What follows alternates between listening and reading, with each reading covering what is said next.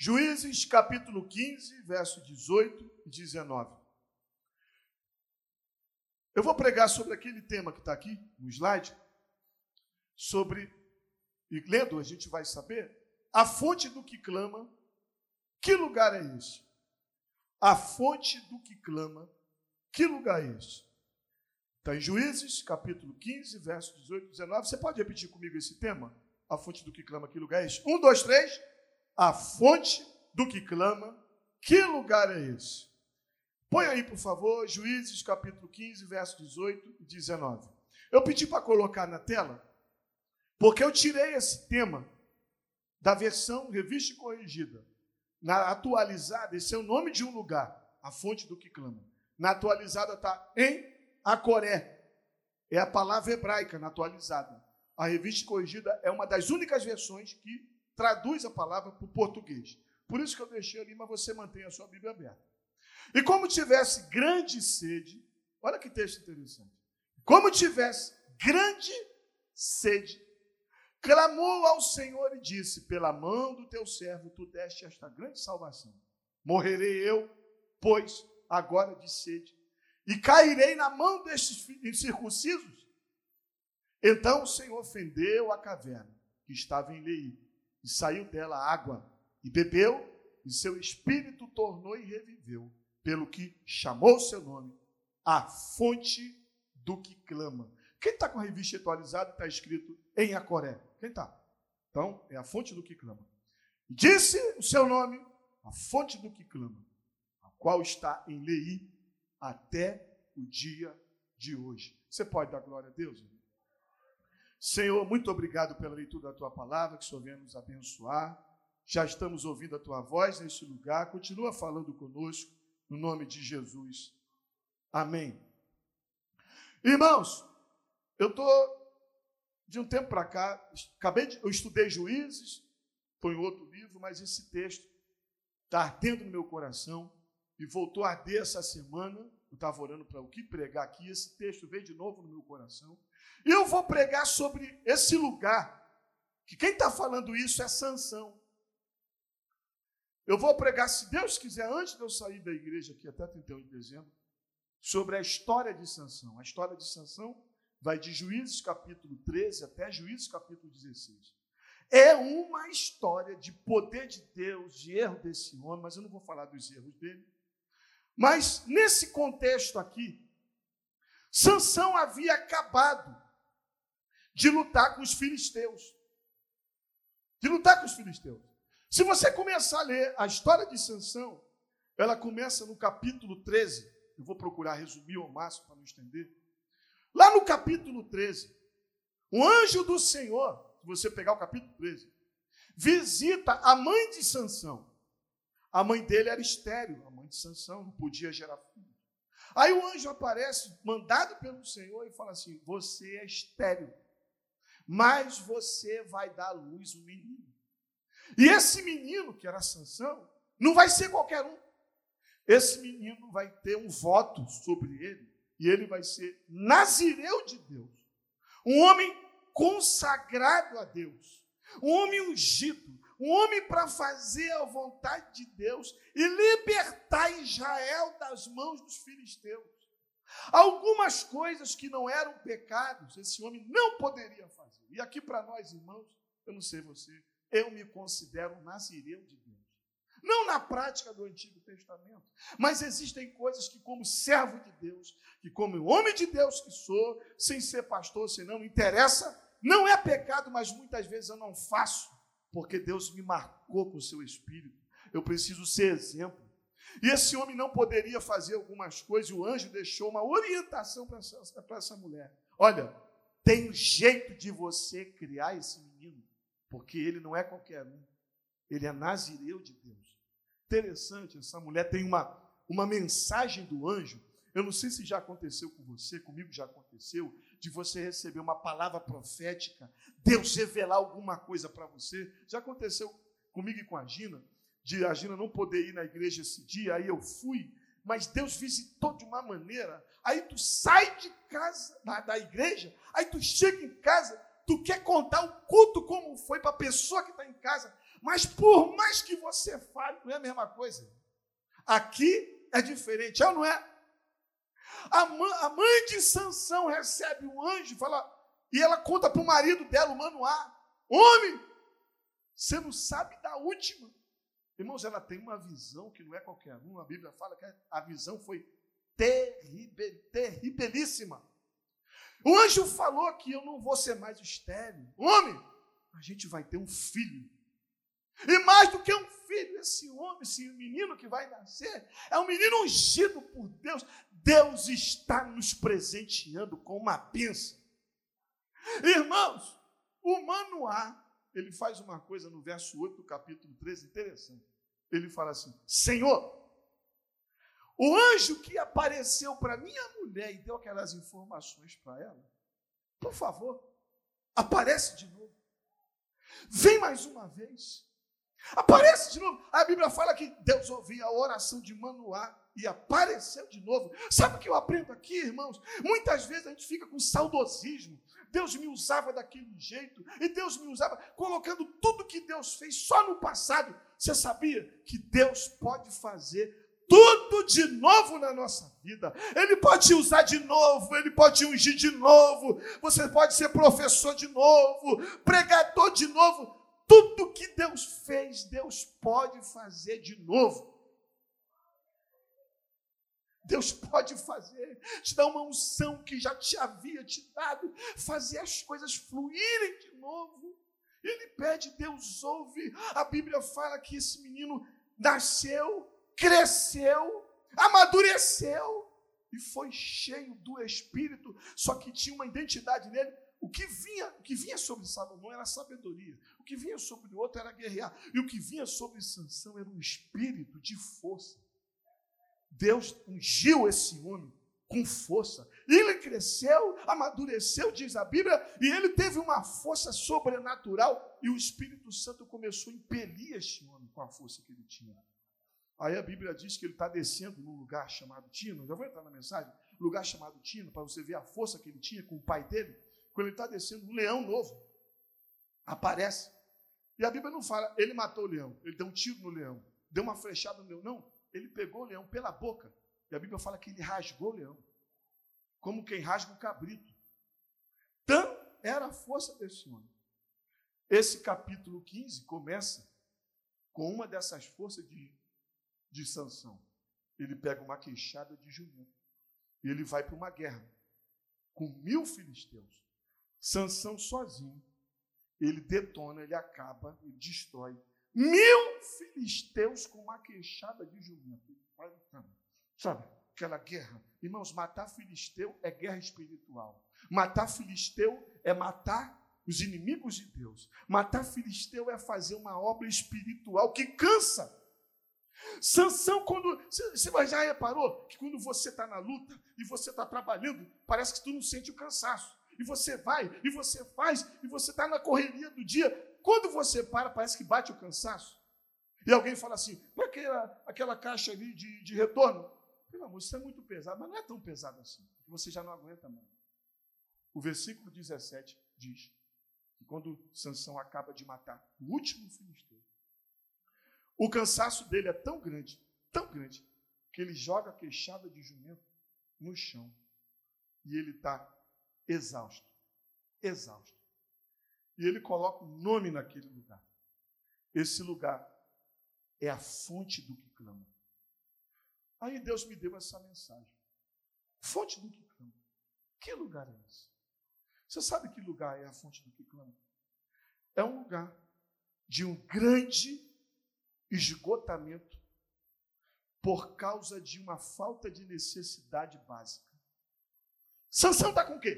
Com grande Sede. Fala comigo, sede. O que, que é isso? Ele está esgotado. Irmãos, a sede desse homem é tão grande que diz ali o texto que está pensando que vai morrer. Sabe quando você está com tanta necessidade básica, está faltando paz, está faltando comida, está faltando bebida, está faltando coisas básicas da sua vida, e a tua mente, irmãos, você quase que surta, você quase que perde a tua noção das coisas. Sansão está assim. A fonte do que clama é esse lugar. É o lugar de tanta luta do dia a dia, de tantos filisteus que a gente tem que enfrentar. A gente está tão cansado, irmão, que a gente está esgotado. Esgotado físico, emocional e espiritual. Abate a nossa vida. Parece que você vai morrer, parece que você não vai sobreviver. O cansaço é grande. E nós nunca vivemos um período tão de cansaço, tão para que esse cansaço, esse desânimo venha sobre nós, como nesse tempo de pandemia. Mas sabe que eu glorifico a Deus, irmãos? É o que essa irmã está falando Josi. O Deus de Sansão é o nosso Deus. É o Deus que renova as nossas forças. É o Deus que trabalha no nosso cansaço. É o Deus que sabe da minha necessidade básica. É o Deus que me visita e me dá força. Eu estava estudando esse texto hoje pela, pela tarde em casa. Até compartilhei com a minha esposa. Depois você lê, lê agora não. Lucas capítulo 8. Fala da segunda multiplicação dos pães. Segunda multiplicação dos pães. Olha que coisa linda que Jesus faz. Jesus está falando, ele vê que tem uma multidão com ele, é a segunda multiplicação, uma multidão com ele, e ele vê que a multidão não tem o que comer. Olha só o que, que Jesus faz com necessidade básica. Aí Jesus fala assim, faz assim, eu tenho compaixão desta multidão. Sabe o que Jesus quer que você saiba o que ele tem conosco quando a gente está precisando de alguma coisa? que Jesus tem compaixão de você. Jesus tem compaixão de mim. Jesus tem compaixão de você. Jesus se coloca no nosso lugar, porque ele foi homem de dores e sabe o que é padecer. Eu tenho com Jesus quer que eu saiba o que ele pensa de mim. Jesus quer que eu impregne isso na minha mente. Será que Jesus não está vendo o que eu estou passando? Está. Jesus está dizendo para mim que ele tem compaixão de Outra coisa que Jesus quer que você saiba, ele fala em Lucas 8. Eu tenho compaixão da multidão porque eles não têm o que comer. Fala, não tem. Sabe o que Jesus quer que você saiba? Jesus quer que você saiba que ele sabe o que você não tem. Não tem o que comer. Não tem como pagar o aluguel esse mês. Não tem como abraçar. Não tem. Jesus sabe o que nós não temos. Porque quando os olhos de Jesus olham para nós com compaixão, a Bíblia fala que ele tem olhos como chama de fogo, ele sabe o oculto escondido, ele abre a nossa dispensa, ele sabe se tem arroz, se não tem macarrão, se tem feijão, ele sabe de tudo. Eu tenho compaixão porque eles não têm o que comer. E olha que coisa linda, Lucas fala, e já estão há três dias comigo e não me abandonam. Jesus sabe Quantos dias você está passando? E Jesus sabe que, mesmo não tendo o que comer, esse povo não o abandona. Você pode não ter, irmãos, mas você não abandona Jesus. E Jesus sabe disso, que você sabe que não tem, mas você sabe quem tem, e você sabe que Jesus é a tua provisão. Eles não têm o que comer, e, e eu sei que eles estão assim, estão há três dias, e olha como Jesus sabe dos nossos limites. Eu não posso despedir essa multidão, porque de tão fraco que eles estão, eles vão padecer no caminho. Jesus sabe dos meus limites. Jesus sabe de tudo, Jesus sabe da minha fraqueza, da tua fraqueza, aonde eu caio, onde você cai, até onde eu posso suportar. Quando Jesus olha isso, Jesus fala assim: agora, chegou a hora de eu fazer o milagre.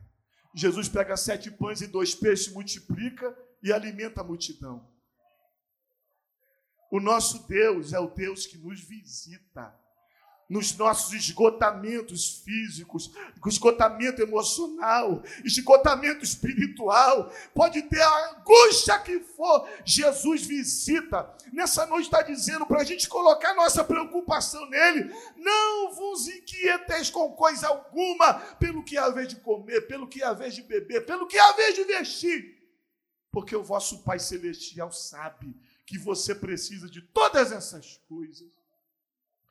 Que lugar é esse, Sansão? Esse lugar é o lugar do esgotamento, mas é o lugar onde Deus me visita. Que lugar é esse, Sansão? A fonte do que clama. Olha o texto ali. Eu vou pregar em cima do texto. E tendo grande sede. Nada contra, não é pecado. Sansão foi passear no shopping. E tendo grande sede, uma falta de necessidade básica, angustiado, ele foi ver um filme da Netflix. Nada contra tendo grande sede, Sansão foi clamar. Baixo de uma tremenda necessidade, de uma grande necessidade, precisa ter um grande clamor ao Senhor. E é isso que nós temos que fazer, irmãos. Nunca houve um período na face da terra e na vida da igreja que a gente precisasse tanto orar. Tanto orar. Você está passando uma grande angústia? É hora de você clamar diferente. Se você for ver Getsemane, Jesus no Getsemane fala assim, ó, e tendo estado em grande angústia, orou mais intensamente. É hora da gente clamar e da gente orar e da gente buscar. Essa semana eu fui almoçar com um amigo, a gente botou a mesa, aí eu senti que ele estava com muita fome, eu não vou ficar duas horas orando. Aí eu falei, Senhor, Abençoa essa refeição. Obrigado por esse amigo estar aqui comigo. Em nome de Jesus, amém. Deus ouviu a oração? Pergunta da produção. Isso é clamor? Não. Isso é uma oração. Rotineira que eu faço. Deus sabe que eu tenho que fazer. E Deus aceita. Mas eu estou falando de clamor. Está alguém entre vós alegre? Cante louvores, Tiago fala.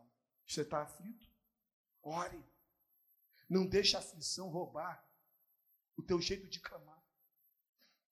Eu peguei no original essa palavra clamor. Sabe o que significa, gente? É clamor. De verdade. Sabe o que é clamor? Nesse, nesse texto aqui, é alguém que sai do lugar que está e vai até o perto do alvo do seu clamor, que é Deus, no caso aqui, e ele grita. Não é gritar de colocar Deus na parede, não. É um gritar de falar: eu estou sofrendo.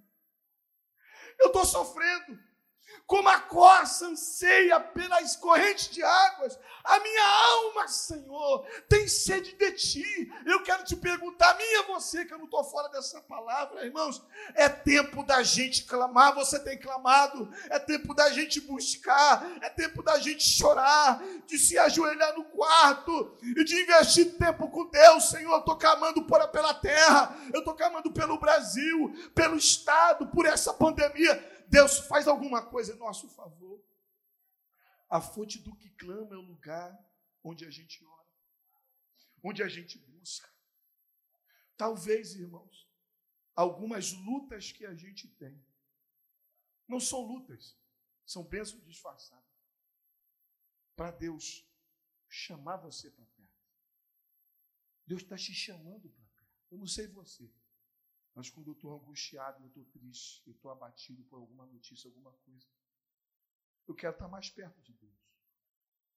E muitas vezes a gente começa a se distanciar, distanciar, distanciar. E Deus, opa, você precisa sentir sede para você ver quem é o autor das fontes da água da vida. Você quer exemplo na Bíblia? O cego Bartimeu. Ele tem duas grandes necessidades. Ele não enxerga e ele é mendigo. Ouvindo que Jesus ia passando, irmãos, todo mundo enxergava, todo mundo tinha dinheiro, você não ouvia grito de ninguém, mas tinha um cego que tinha uma grande necessidade. Eu quero ver, eu não tenho comida, eu não tenho, eu preciso pedir esmola.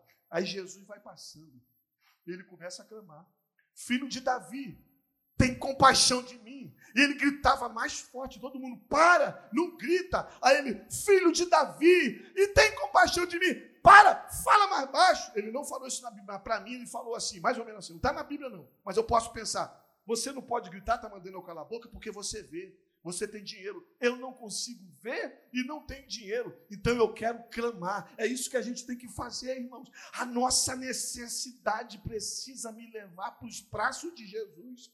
É por isso que a Bíblia fala: invoca-me no dia da angústia, e eu te livrarei, e tu me glorificarás. Aleluia! É hora da gente buscar Deus. Nos maiores momentos de angústia, Deus vai me ver aos seus pés clamando. Olha a situação do salmista no Salmo 116. Cordéis de morte me cercaram, angústia do inferno se apoderaram de mim. Eu encontrei aperto e tristeza. Então eu clamei ao nome do Senhor, dizendo ao Senhor: livra minha alma, piedoso é o Senhor. Eu estava abatido, mas não estou mais, porque eu clamei, e o Senhor me livrou. Você pode dar glória a Deus, meu irmão? Quando alguém passava naquele lugar e falava: Sansão, que lugar é esse? Foi um lugar que eu tive uma experiência de oração com Deus, uma experiência de clamor. Eu estava pensando que eu ia morrer, mas eu clamei ao Deus do céu. Que lugar é esse? A fonte do que clama. A fonte do que clama é o lugar onde Deus sempre vai terminar o que ele começou. Irmãos, olha o desespero de Sansão. Pelo amor do teu servo, tu deste esta grande salvação. O Senhor fez eu acabar com os filisteus. Olha, morrerei eu agora? Não é, pastor? Agora de sede eu cairei na mão dos circuncisos filisteus. Como que ele diz assim? Deus não estou entendendo. Hoje aparece para minha mãe. Aparece para o meu pai. Eu sou nazireu de Deus. Mata o filisteu. Eu, não, você não vai fazer isso não. Eu vou morrer aqui. Será que tudo aquilo que o Senhor fez comigo no passado vai ficar incompleto? Se você ler o texto depois, está dizendo o seguinte: que Sansão julgou Israel por vários anos. Ele não morreu. Tudo que ele estava pensando de Deus não cumprir tudo o que havia falado, caiu por terra. O nosso Deus faz isso, irmãos. Isso meu irmão. O nosso Deus faz isso. O Deus que começou a boa obra, diz Filipenses, Ele é fiel para terminar. Eu não vou olhar para as circunstâncias da vida. Irmão, deixa eu te falar uma coisa. Deixa eu te falar uma coisa.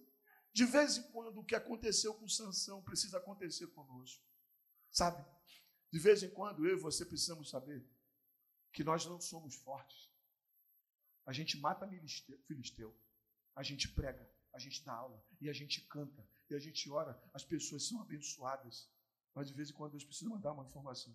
Opa, essa força não é tua. Essa força não é tua. Sansão está desesperado. Vai, não, não vai acontecer. E agora? Deus mostra para Sansão que ele é poderoso para fazer infinitamente mais tudo do que aquilo que nós pedimos e daquilo que nós pensamos.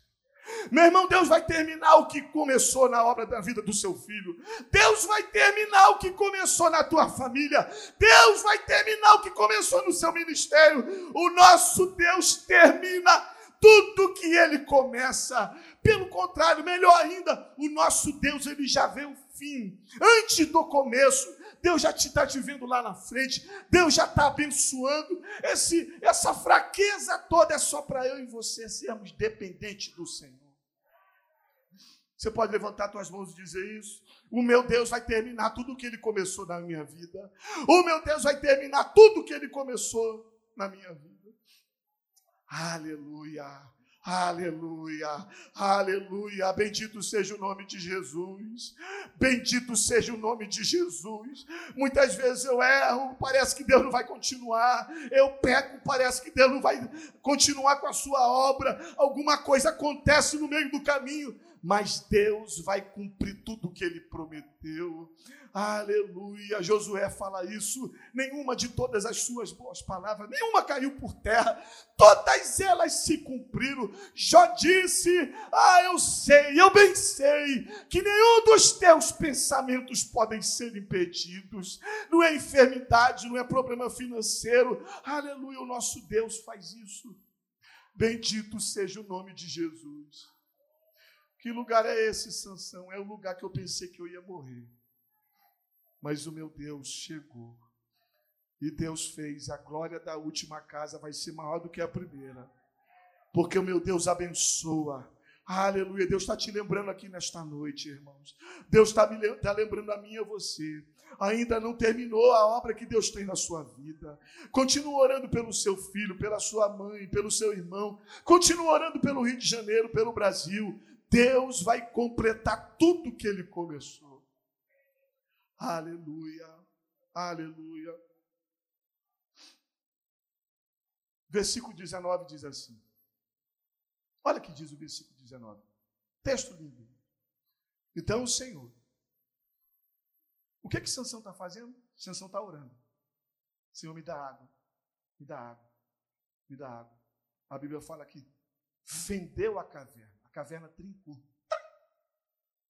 que, que, que, que saiu da caverna? Água. E ele bebeu. E seu espírito tornou e reviveu.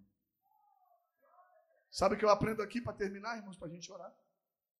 Que quando você clama, no lugar do sofrimento, no lugar da angústia, no lugar da sequidão, Deus faz o improvável para nos abençoar.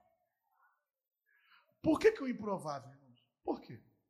Deixa eu dar um exemplo aqui desse púlpito. Eu quero lavar esse altar aqui, eu quero lavar esse púlpito. Aí alguém fala assim: em Copacabana não tem água hoje, pastor. O Francisco Sá está sequinho. Eu vou falar, então vai aqui do lado, aqui tem a SEDAI do lado, né? Pega água emprestada para a gente lavar. Mas aqui para nós, me desculpe a minha falta de fé. Eu não vou orar para sair água daqui. Porque aqui não tem bica. O que eu estou querendo dizer com isso? Eu vou lá no banheiro orar, eu vou aqui em cima, eu vou ali na pia. Senhor, faz sair água aqui, faz sair água. Aí eu vou abrir, barulho de água, tá, irmão? Água de bica seca. Não sei se foi legal, mais ou menos assim, né? É, não tem não. Irmão, Sansão não vê uma bica. Mas ele fala assim: Eu quero água. Eu quero água.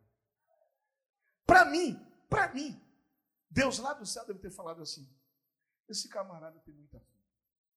Ele não está vendo possibilidade nenhuma, nenhuma probabilidade, mas ele está pedindo alguma coisa porque ele sabe que eu posso dar. Ele está vendo esse casamento todo arrebentado, mas ele está orando. Ele está vendo essa igreja toda arrebentada, mas ele está orando.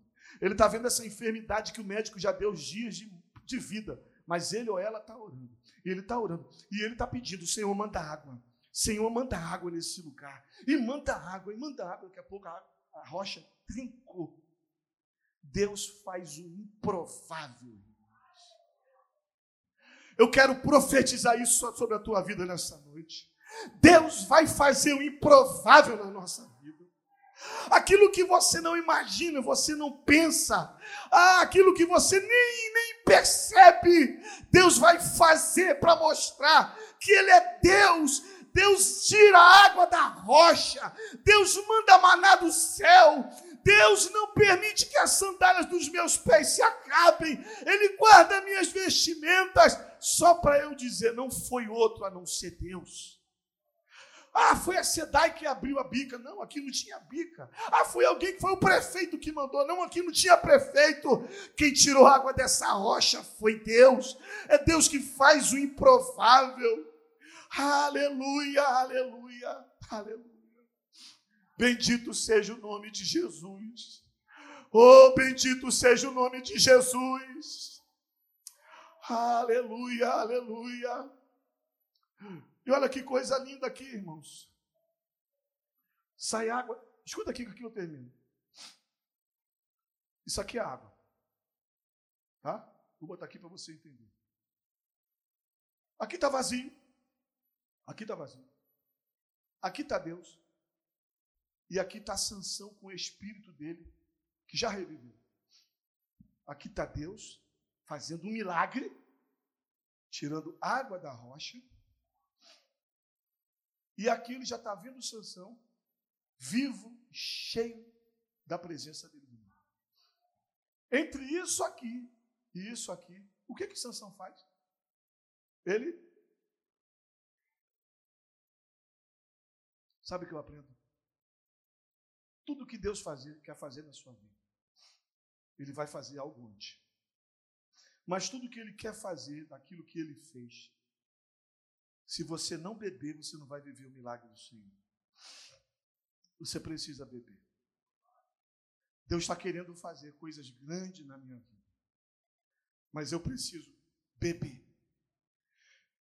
O beber conecta aquilo que Deus está querendo fazer com aquilo que Deus já fez. É por isso que você vê gente sendo usada por Deus e você pergunta: por quê?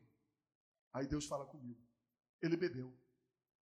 A mesma água que eu te dei, você não bebeu. Eu te dei um litro, você bebeu 100 ml. Eu te dei dois litros, você bebeu 250 ml. Não, irmão, não seja econômico. Beba.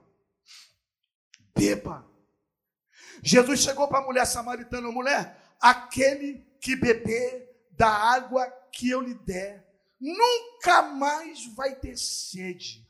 A água que eu lhe der vai entrar em você e vai jorrar para toda a sua vida. Aleluia, aleluia, aleluia. Eu saio daqui deste lugar nesta noite, crendo que Deus vai me dar oportunidades poderosas. E quando Deus começar a jorrar, eu vou beber, eu vou mergulhar no oceano de Deus. Daqui a pouco vai ter água nos artelhos, água no calcanhar, águas nos joelhos, água nos lomos, e daqui a pouco eu vou estar nadando, porque eu vou beber tudo aquilo que Deus tem para mim. Aleluia. Você quer beber, meu irmão? Fale para Jesus nessa noite: Jesus, eu quero água viva. Aleluia. Me dá as oportunidades que o Senhor tem para mim. Eu não vou desperdiçar tudo que o Senhor tem para mim. Eu vou me encher da tua presença. Derrama água neste lugar nesta noite, Jesus. Sansão, que lugar é esse? Eu tenho uma memória desse lugar que eu nunca mais me esqueço. Dessas rochas saíram água. E eu já estava aqui com a minha mente aqui, ó, pensando, daqui a pouco vai estar lá escrito na lápide, aqui jaz Sansão, mas Deus providenciou a água. O que, que tu fez, Sansão? Tu ficou olhando? Não, não fiquei olhando. Eu bebi. Eu bebi. Eu bebi de Deus. O Espírito se tornou. Eu estou de pé, pronto para outra, porque o meu Deus faz isso. Enquanto todos os filisteus estão olhando para mim dizendo: vai morrer. O Senhor lá de cima fala que vai morrer. Daqui a pouco eu derramo água. Eu quero ministrar água viva sobre nós neste lugar, irmãos. Água que repreende a enfermidade, água que tira cansaço, água que renova minhas forças, águas que me levantam, que me limpam. Ah, em nome de Jesus. Jesus tem água viva para nós neste lugar, nesta noite. Aleluia, aleluia. Você pode ficar de pé.